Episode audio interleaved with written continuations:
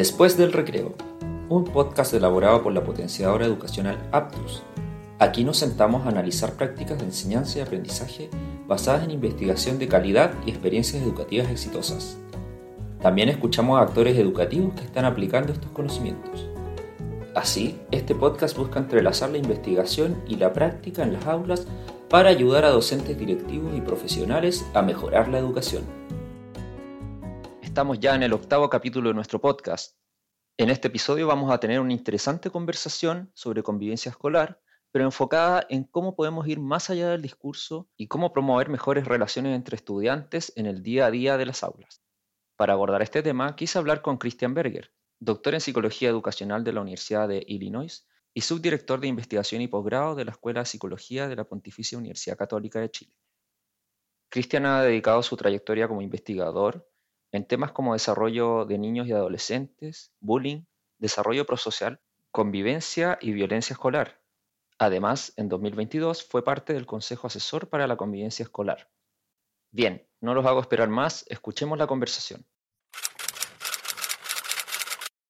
Bueno, Cristian, mucho gusto hablar contigo. Para hacerlo transparente para los que nos están escuchando, Cristian fue mi profesor en la Universidad Católica, en Psicología Educacional, en el Magíster principalmente, y fue mi profesor de tesis, así que ahí estuvimos trabajando en algunos proyectos juntos un buen tiempo. Y eh, bueno, ahora nos reencontramos porque claramente el tema de la convivencia escolar, uno de los temas que, que Cristian es experto, que aprovecho de decir que eh, ha sido parte del Consejo Asesor de Convivencia Escolar desde el tema de la pandemia. Me acompaña porque es uno de estos expertos, digamos, que tiene mucho que decir de convivencia, de violencia y todos estos conceptos asociados. Y eh, para comenzar, Cristian, eh, quiero acotar como un dato que escuché anoche en las noticias, que eh, dijeron en un canal que al parecer había un aumento de un 80% en la violencia escolar comparándolo con los, digamos, ciertos indicadores de eh, prepandemia. Y como se habla tanto de violencia escolar, te quería preguntar, cuando hablamos de convivencia versus violencia, ¿cuál es la distinción ahí? ¿Qué es lo que distingue cada uno de esos conceptos para que tengamos, digamos, una base desde donde conversar? Eh, yo creo que son conceptos muy, muy diferentes. Por la convivencia, la convivencia tiene que ver con cómo las personas valga redundancia, conviven unos con otros, cuáles son los, los patrones que se instalan en las relaciones interpersonales, cuáles son los principios que rigen ¿no? el espacio de, vivir con otros. Eh, y ahí no puede pensar en principios en positivo, como podría ser el respeto, la inclusión, la democracia, la igualdad, ¿no? como principios fundantes, eh, y que se traducen en estrategias de resolución de conflictos positivas y no violentas, se traducen en proyectos comunes, se producen en bien común por sobre bien individual. Eh, o bien también pueden traducirse en convivencias más negativas, como podría ser dinámicas más abusivas, etc. Así que creo que es interesante entender que la violencia es una forma de convivencia.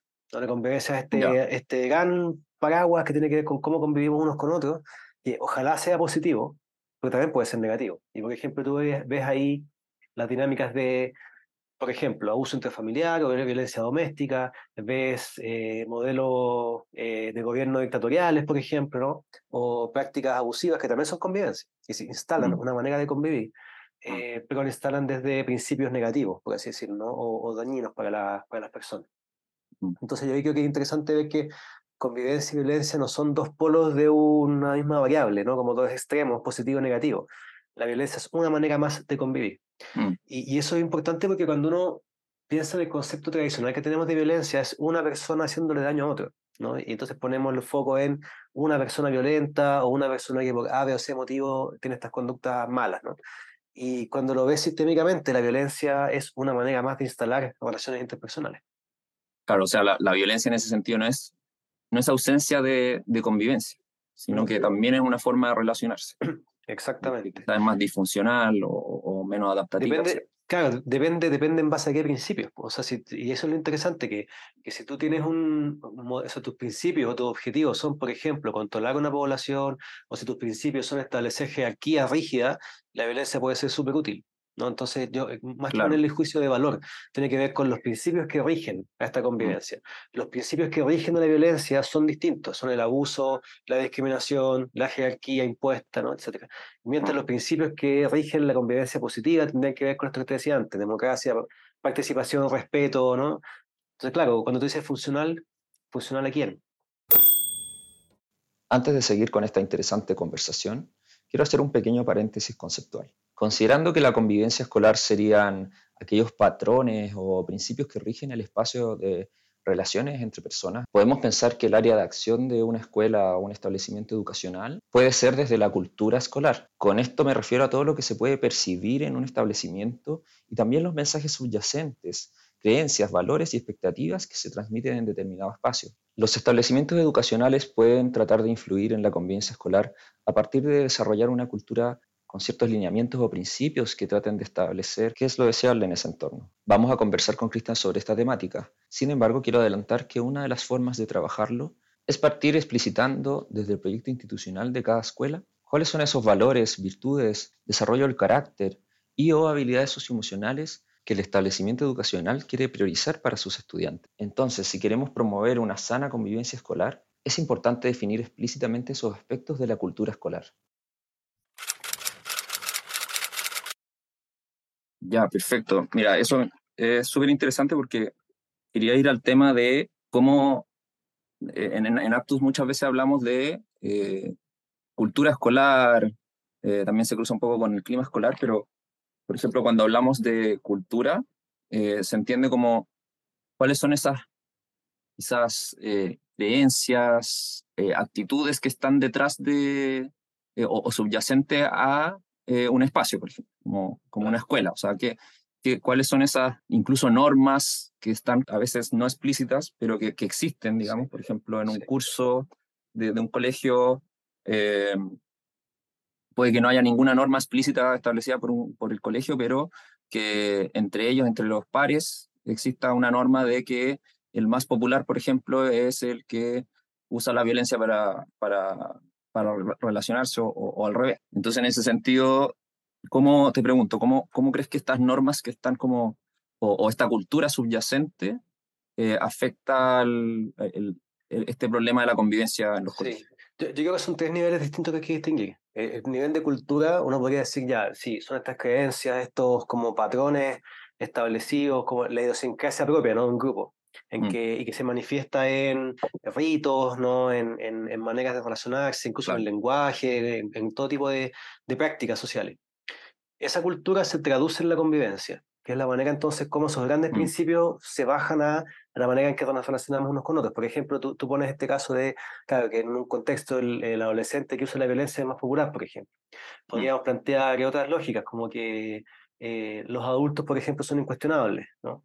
O que las maneras de participación son A, B o C y no hay otras, o eh, estereotipos de género, ¿no? en que los hombres tienen tal o cual característica y las mujeres otra. Todas esas son cosas que se traducen en la manera en que establecemos los principios de convivencia. Y eso se traduce en el clima. Y el clima se entiende como la percepción que tiene cada sujeto de esta convivencia. Entonces, en una, en una escuela, tú tienes una convivencia, pero tienes muchos climas, en el mm. sentido de que cada persona vive un clima distinto si yo soy el, el, estudiante en el colegio que calza con el, estas creencias y estos estereotipos y esta, esta idiosincrasia, voy a percibir un clima probablemente muy positivo y adaptativo y funcional. Y si es que probablemente soy el otro niño que no calza, voy a percibir un clima muy negativo. ¿no? Entonces ahí, mm. qué interesantes estas distinciones. Mm. La cultura y la cultura la construimos en base a estas creencias, a cómo transmitimos determinados valores, etc. Se baja la manera en que se establecen vínculos y eso se experimenta por los usuarios de maneras distintas. Mm, mm. claro. O sea, podría haber una percepción totalmente distinta del clima entre, entre cada curso, por ejemplo. O sea, eh, incluso a un mismo nivel. Exactamente. Eh, quizás con experiencia ah, con profesores distintos, etc. Sí, súper interesante esa, esa diferencia. De hecho, la, eh, evaluación de clima uno debería hacerla eh, teniendo súper claro cuál es el referente. O sea, tú estás midiendo el clima escolar de aula, el clima escolar de la escuela, del nivel, de, cuál clima estás midiendo, porque pueden ser mm. distintos. Y en ese sentido, ¿cómo, de lo que has visto en la investigación, tu experiencia, cómo afecta, por ejemplo, ese, e, esa percepción de ese clima, de esa cultura, eh, a nivel, por ejemplo, de escuela en general, eh, si se relaciona de alguna forma o no con el clima que se puede vivir en cada sala. O sea, por ejemplo, hay, hay libros que nosotros trabajamos en, en, Aptus, que por ejemplo la palanca de liderazgo, que todo lo que tiene que ver con cómo construir una cultura escolar, digamos, que, en que se relacionen mejor los profesores con los estudiantes, los estudiantes entre ellos. Eh, y cómo desde el liderazgo, o sea, cómo los, los directivos o los profesores que tienen algún rol de liderazgo en una escuela, por ejemplo, puede, pueden eh, de alguna forma hacer bajar eh, estos principios que quizás pueden poner, no sé, explicitar normas a nivel de escuela eh, para tratar de construir esta cultura común, para luego transmitírsela a cada uno de los profesores que, no sé, a los profesores jefes, por ejemplo, o a cada uno de los profesores que puedan generar esta consistencia, como que se hace mucho énfasis en esta en la idea de, de una consistencia entre los directivos y los profesores para transmitir una misma cultura y al final que se, ojalá se perciba un mismo clima, digamos, positivo por parte de los, de los estudiantes. Claro, yo, yo creo que ahí de nuevo cierto con los niveles, porque tú puedes pensar en definir una convivencia escolar en función de ciertos parámetros, ¿no? Pongamos así como más evidente, eh, voy a poner el tema de género, ya para trabajar en esa idea como ejemplo. Una cultura escolar en la que hombres y mujeres son iguales, tienen los mismos derechos, mismas oportunidades, mismas características y no hay distinción de ningún tipo. Imagínate que esa es la, la línea editorial, por así decirlo, de la convivencia escolar. Eso va a bajar a un montón de prácticas cotidianas, de aula, de patio, de actividades programáticas, etc. ¿no? Mm. Eh, y en la medida que esas son así, los sujetos que participan de esa cultura se van a sentir más eh, cómodos si cumplen o no con esos principios rectores. Si por el contrario, tú te vas a un colegio en el cual, eh, por ejemplo, la línea editorial es que hay ciertas actividades que son propias de hombres y ciertas que son propias de mujeres, por mm. ejemplo, esto se traduce en las actividades programáticas, ¿no? Mm. Eh, entonces los niños y niñas que participen o no en esos espacios van a estar más cómodos o no y van a recibir un clima más o menos adecuado. Y lo, interesante es que el clima eh, tiene que ver con tres grandes variables. Sentirte parte, ¿no? el sentido de pertenencia, el mm. sentido de compromiso, o sea, yo me siento parte de una institución, por tanto, además me siento comprometido con el devenir en esa institución y el bienestar, eh, que, que también me siento en ese espacio. Si yo calzo con la norma, voy a estar más comprometido, voy a sentir más parte, voy a sentirme con mayor bienestar. Eh, y, por qué te digo esto? Porque tú podrías tener eh, escuelas o organizaciones que tengan una mirada de convivencia que no sea lo que entendemos por positiva, pero que así todo genere experiencias positivas en los participantes. Ejemplo, mm, un, mm. una convivencia en la que la competitividad sea muy importante y ser el mejor, por así decirlo, sea muy importante, ¿no? Y que haya un fuerte énfasis en la competencia individual y en el logro individual y los puntajes, etc. Vas a tener muchos estudiantes que van a poder jugar esa, ese juego y les va a ir bien y van a estar cómodos, felices, pertenecientes, etc. Pero vas a tener muchos que no. O sea, ahí en el fondo estos principios permiten que tú vayas siendo inclusivo y vayas acogiendo las diferencias individuales, las subjetividades individuales. Me quiero agarrar del tema del sentido de pertenencia porque es algo que, que, ha estado sonando harto en, en, la bibliografía que nosotros trabajamos. Específicamente hay un libro que estamos traduciendo de Doug Lemott que se llama Reconnect, que toma la idea justamente de, de reconectar eh, entre pares, con los profesores, post pandemia, en el fondo un periodo en que nos desconectamos o que nos conectamos muy a distancia y que en el fondo los estudiantes, sobre todo los adolescentes, los niños, perdieron como ese espacio de, practicar eh, habilidades sociales, prosociales, ciudadanas, etcétera, en lo concreto. Eh, y, plantea que uno, de los conceptos en, que más se basa o en que más se enfoca es esto del sentido de pertenencia, eh, que también viene con, bueno, de teorías motivacionales, etcétera, pero que en el fondo habla de un montón de factores, entre ellos, por ejemplo, la confianza que puede haber con la escuela eh, en general y con los profesores. Por ejemplo, si hay un problema de convivencia, tener la confianza, digamos, en poder ir a, hablar con un adulto que, que, se va a hacer algo al respecto y que no va a quedar, digamos, en, el aire, o, o, que, o que, por ejemplo, hay normas explícitas que, que la, se repiten, por ejemplo, clase a clase, que no necesariamente tiene que ser solo, por ejemplo, en la hora de orientación, que de hecho enfatiza mucho eso el libro de no solo hacerlo, no sé, en los talleres programáticos o en, o en estos espacios extraordinarios, sino que siempre en clase a clase cada profesor tiene claro que puede dar un mensaje entre medio de una clase de, oigan, recuerden, yo puedo escuchar si está pasando algo o, o recordar la norma de que no, aquí no hacemos bullying o aquí no, eh, no se respeta la violencia, digamos, no, se admite. Mm. ¿Cómo ves esto? Porque yo veo ahí una conjunción entre el sentido de pertenencia y, y esta confianza que puede haber hacia la Sí, es, o sea, claro, el sentido de pertenencia uno puede verlo de diferentes maneras, ¿no? Uno es esta idea de que hay una institución de la cual me siento parte y por tanto tengo identidad compartida, ¿no? De proyecto y, y claro, entonces hay, un, hay un, un, proyecto compartido de comunidad. Esa es una forma de verla. Pero otra que, que creo que, que, que, conecta más con esta idea de, de, lo que nos pasó en pandemia tiene que ver con la reciprocidad, ¿no? Y cómo lo, mm. lo, lo vincular idea de hacer comunidad tiene que ver con que establecemos relaciones recíprocas con otros. ¿no? Relaciones de apoyo recíproco, de confianza recíproca.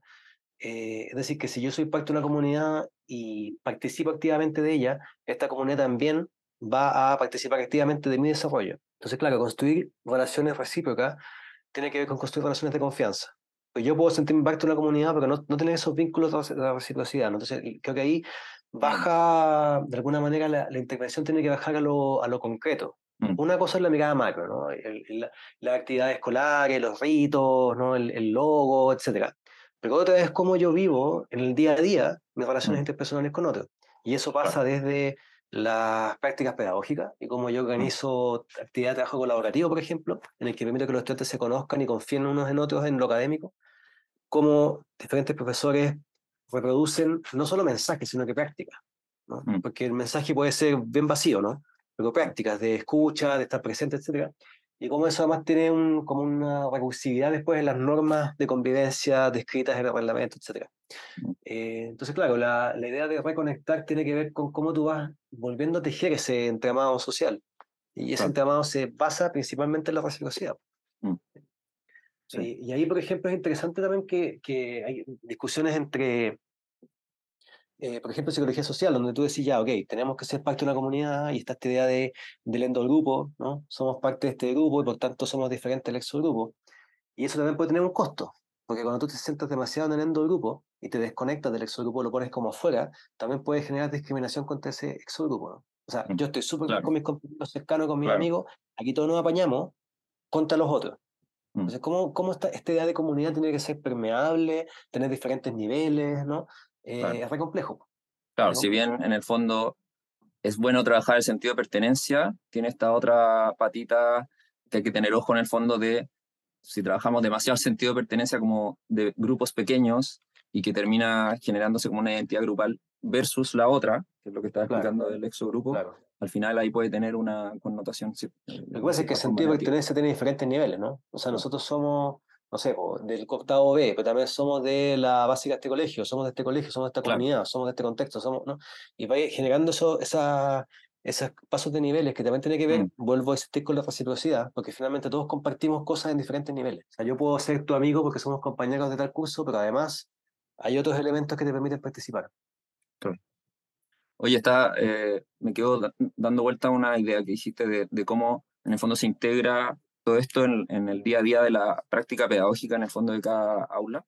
Y yo creo que eso es como algo muy importante para los profesores, digamos, porque es algo como muy concreto. O sea, ya, ok, me estás hablando de convivencia, de eh, incluso a veces de desarrollo socioemocional, de cosas que suenan muy individuales, como o, o, casi que suena a que el psicólogo del colegio se tiene que hacer cargo de eso, pero no es así. En realidad es algo que se construye como día a día con la relación entre todos, o sea, profesor, alumno, eh, profesional, la, educación, etc. Y eh, me hace mucho sentido, bueno, una parte es, por ejemplo, las metodologías colaborativas que pueden tener este, esta, este beneficio, y lo otro que es muy interesante, que, que es algo que, que trabaja mucho Doug que muestra en sus libros, siempre presenta además videos, ya videos de, de aulas reales, y eh, muestra cómo lo hacen allá en Estados Unidos en algunas escuelas subvencionadas o, o públicas, que, en esta red de colegios de, de, de, él, de Uncommon Schools, lo que hacen mucho es, por ejemplo, no necesariamente trabajo colaborativo, sino, eh, por ejemplo, cuando hago una pregunta a los estudiantes, eh, lo, lo estructuran de una forma que la mayor parte del curso pueda participar. O sea, por ejemplo, hacen una pregunta y le dan tiempo para pensar a los estudiantes. Entonces, eh, dicen ya, les voy a hacer una pregunta y vamos a esperar unos segundos antes de levantar la mano para que no se haga esto de, en el fondo hace la pregunta más rápido, y claro. Juanito, el que siempre responde al tiro, ah, ya Juanito, dime la respuesta. Y resulta que al final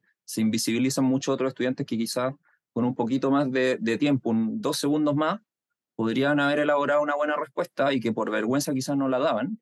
Entonces todo eso como también lo hablan en, en Reconnect, justamente, todas estas técnicas de, eh, ya, no sé, levantaron la mano tres estudiantes y él espera un poco más y dice, no, yo sé que ustedes pueden más, así que yo sé que hay varios más que saben, así que quiero por lo menos dos más, dos, dos manos arriba más y ahí lo elige, por ejemplo. Y, ahí además que hay, hay, varias cosas, porque por una parte tú estás dándole el espacio a todos que participen, ¿ya? eso ya es como el, efecto directo en lo individual, en el desarrollo individual. Todos pueden participar, todos tienen tiempo, etc. Pero también estás dando un mensaje de convivencia, y el mensaje es múltiples niveles. Todas las opiniones son válidas, no solamente válidas, todas son necesarias. No se valora el más rápido, no se valora una respuesta como veloz de pensar rápido y responder, se valora la reflexión. Entonces, todo eso, eso es trabajo en convivencia no es el discurso.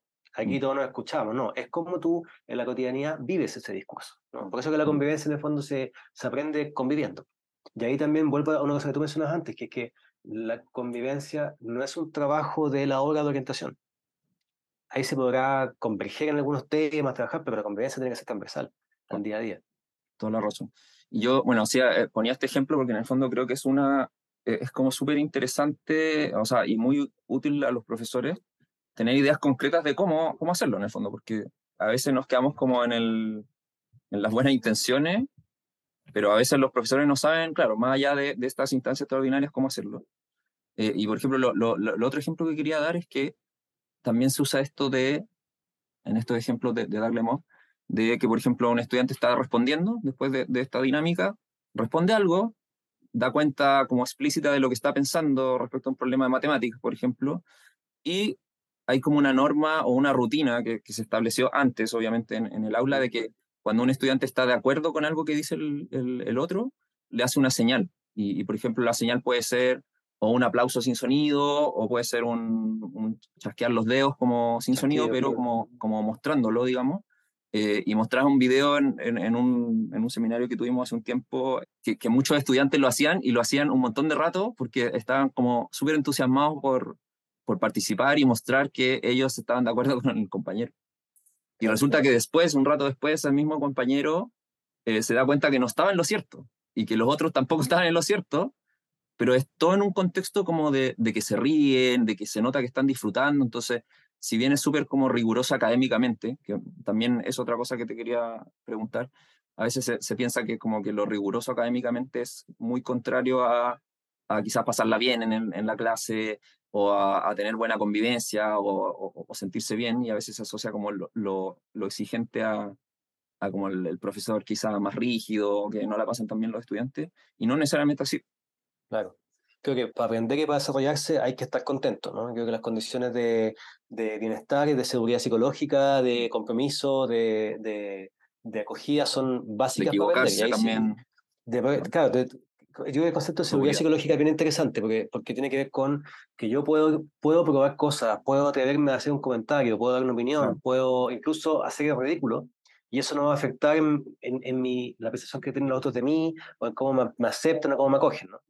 Y eso es básico para el aprendizaje. Cuando uno está probando cosas nuevas, nos vamos a equivocar todos. Entonces, el, permiso para equivocarse sin que eso afecte tu, tu evaluación, tu experiencia afuera es clave pero la seguridad psicológica va mucho más allá de eso, ¿no? O sea, por ejemplo, eh, si yo, me, voy a meter en el tema de desarrollo moral, ¿no? hablábamos de, violencia al principio de la conversación. Si hay un caso de un niño que molesta a otro, un compañero que molesta a otro, y mis principios morales y la norma de convivencia nos dice que es importante que le ayudemos a la persona que lo está pasando mal, ¿sí? Yo para ser capaz de intervenir, me tengo que sentir seguro psicológicamente también. O sea, en muchos casos lo que sucede frente a situaciones de, de bullying o de bromas pesadas, etcétera, es que los compañeros o compañeras no se atreven a intervenir mm. porque les da miedo lo que va a pasar después, etcétera. Entonces ahí tú también, ¿cómo generar condiciones de seguridad psicológica para que yo, mm. frente a un caso de abuso o de molestia, yo diga, oye, no, eso no, me gusta, no está bien, intervengo. Mm. Y que eso no me ponga en riesgo. Y eso también tiene que ver con la construcción de clima y de normas comunitarias y de todo. Eh, lo que decías tú, sí, sí, efectivamente si, si la mayoría de los estudiantes no están bien, no se sienten bien, no están seguros, obviamente que no van a poder eh, concentrarse, digamos, la atención es muy... Exacto. Para poder aprender tenéis que tener tus recursos puestos en aprender. y no puestos en defenderte o sentirte bien o, preocuparte extremadamente de qué es lo que vas a decir y las consecuencias que tiene, ¿no? Es como por el lado más, cognitivo, digamos, de, que nosotros en, en Aptus eh, lo, tratamos de difundir harto, que, es como lo que se habla en ciencias cognitivas, de, de por el lado de la, de la atención, de las funciones ejecutivas, digamos, de, cómo está, tenemos en, en, la memoria, digamos, la memoria de trabajo, que es la que las que está eh, en el presente, elaborando conceptos, elaborando lo que está pasando alrededor, etc. Y esa memoria, esa parte de la memoria, digamos, es muy débil, digamos. O sea, si, si tengo ya más de cuatro o cinco cosas en mi mente, ya lo más probable es que se me va a sobrecargar el sistema cognitivo. Eh, y, y, eso también aplica no solo, a, muchas veces lo hablamos solo como en términos de conceptos o, o, datos, por ejemplo, pero eso también aplica a eh, si estoy pensando en que, no sé, que, que, me van a pegar, que me van a hacer bullying en, en el recreo. Entonces, al final, eh, eh, a veces nos cuesta como unir las dos cosas, pero están sumamente unidas. ¿no? No, no, el humano es, es uno solo con sus, todas sus dimensiones, digamos, integradas. De todas maneras, sí, el, procesamiento emocional es súper importante, ¿no? Y, y o sea, es cosa de, de, pensar, si tú estás ahí enfrentado a un, no sé, un espacio social, una conversación, y tienes tus recursos puestos en no equivocarte, lo más probable es que no participes mucho, no puedas aprender, gastes toda tu energía en tratar de decir lo correcto, ¿no? Y no puedas efectivamente elaborar ideas, e, escuchar a los otros, tampoco vas a escuchar. Vas a estar mm. pensando en tu cabeza solamente, ¿no? Y no vas a escuchar, no vas a interactuar. Toda esa, esa idea de cómo generar condiciones de seguridad para que los estudiantes puedan escucharse y construir en conjunto, tiene que ver con, este espacio de, de, de convivencia del aula. En el siguiente capítulo del podcast podrán escuchar el resto de la conversación que tuve con Cristian. Pero ahora quiero cerrar este episodio enfatizando la importancia de fomentar una convivencia sana desde estrategias de enseñanza que no solo son provechosas académicamente para los estudiantes, sino que fomentan aspectos como el desarrollo moral de los estudiantes, en tanto valores, virtudes y habilidades socioemocionales como la empatía y la reciprocidad. Un buen referente para lograr esto son los ejemplos que entrega Doug Lemov en Enseña como Maestro 3.0 y también en su libro nuevo Reconnect. En ambos libros se proponen diversas técnicas que promueven la participación, validación entre pares, respeto y a su vez precisión académica. Reconnect es un libro que explicita cuáles son las relaciones entre estas técnicas, sus fundamentos y la posibilidad de generar mejor convivencia en las aulas. Lo más interesante es que la lectura del libro se acompaña de videos de clases reales, donde se aplican consistentemente estas estrategias, con un foco tanto en la rigurosidad académica como también en la pertenencia al grupo curso. Ambas estrategias tienen que ver con cómo les enseñamos a los estudiantes ciertos comportamientos prosociales en momentos de las clases en que tienen que dar su opinión, una respuesta, resolver un ejercicio en la pizarra o dar retroalimentación a un compañero. Una forma concreta de hacerlo y que me impactó mucho cuando lo leí y que también lo he usado cuando me ha tocado hacer clases, es que cuando un estudiante esté dando su opinión, todo el curso debe girarse a mirarlo, mostrando que corporalmente está presente y dar también señales de pertenencia. Por ejemplo, chasquear los dedos cuando se está de acuerdo o alguien quiere felicitar a su compañero hacer una señal específica para complementar algo o simplemente sonreír. Bien, para terminar el capítulo, quiero compartirles una cita del libro Reconnect. Aquí va. Se trata de aulas que priorizan el aprendizaje y en las que además los estudiantes se sienten conectados y pertenecientes. La pregunta que todos deberíamos hacernos es cómo configuramos las salas de clases para que los estudiantes se sientan pertenecientes a la vez que aprenden lo más posible no deberíamos tener que elegir entre las dos cosas.